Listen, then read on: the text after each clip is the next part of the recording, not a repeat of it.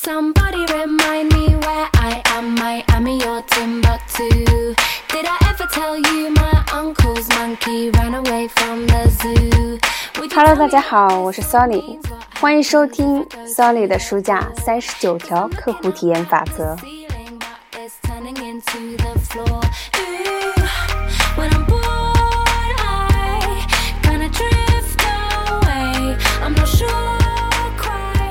今天我们要继续来学习的是第十一个法则：创作一个完美客户体验的剧本。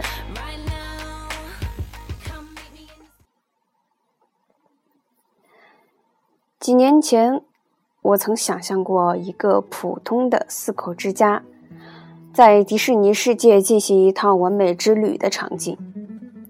然后，我把自己的想象写成了一篇十页长的故事。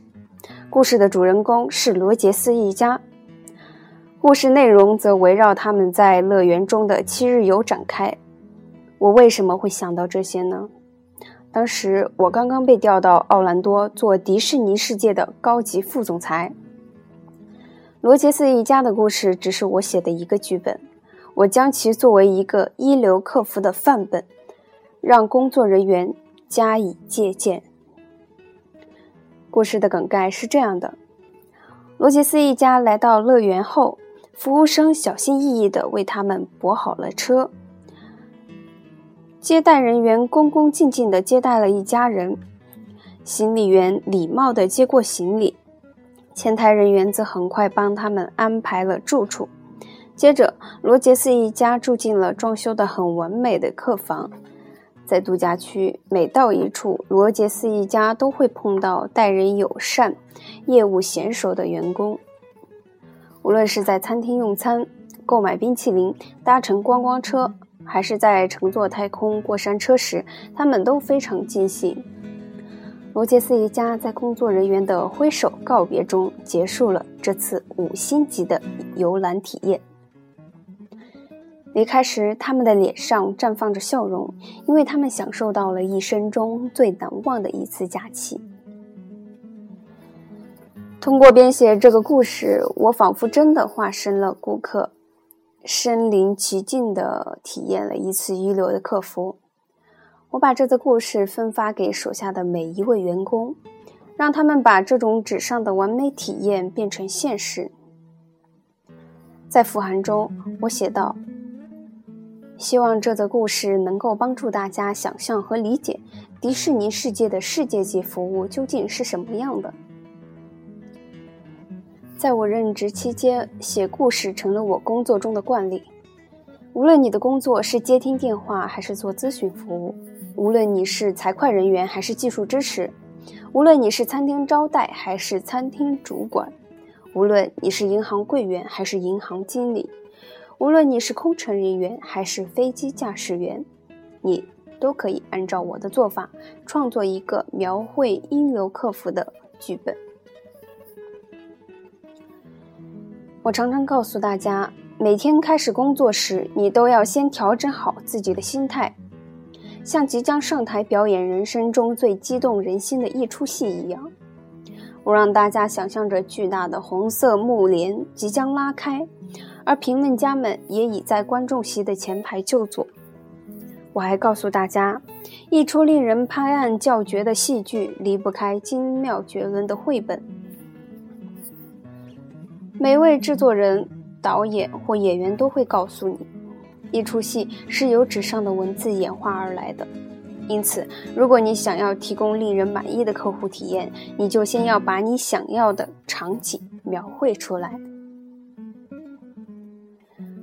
无论你从事何种工作，你都可以勾画出顾客在你公司中享受完美体验的场景。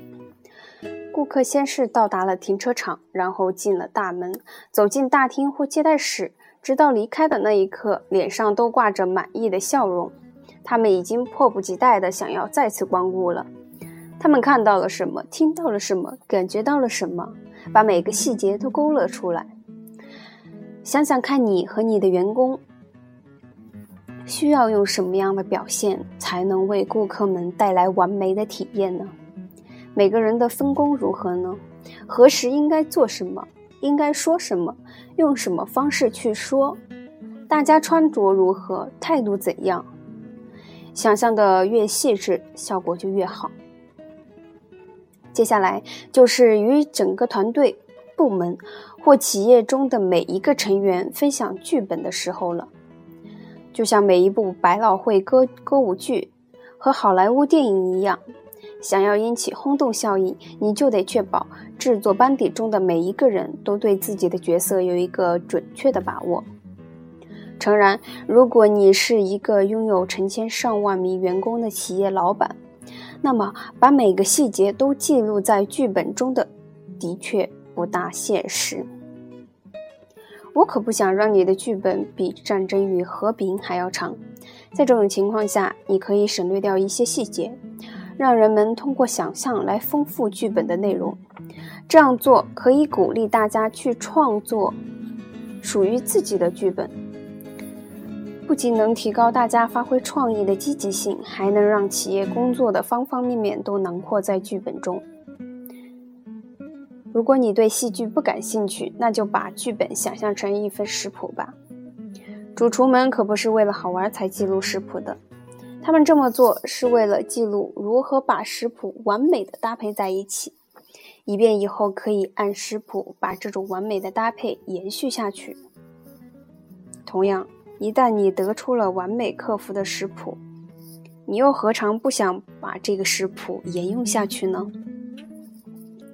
当然，虽然我们听说的剧本或食谱是保持客服水准不可或缺的计划图，但它并不是一成不变的。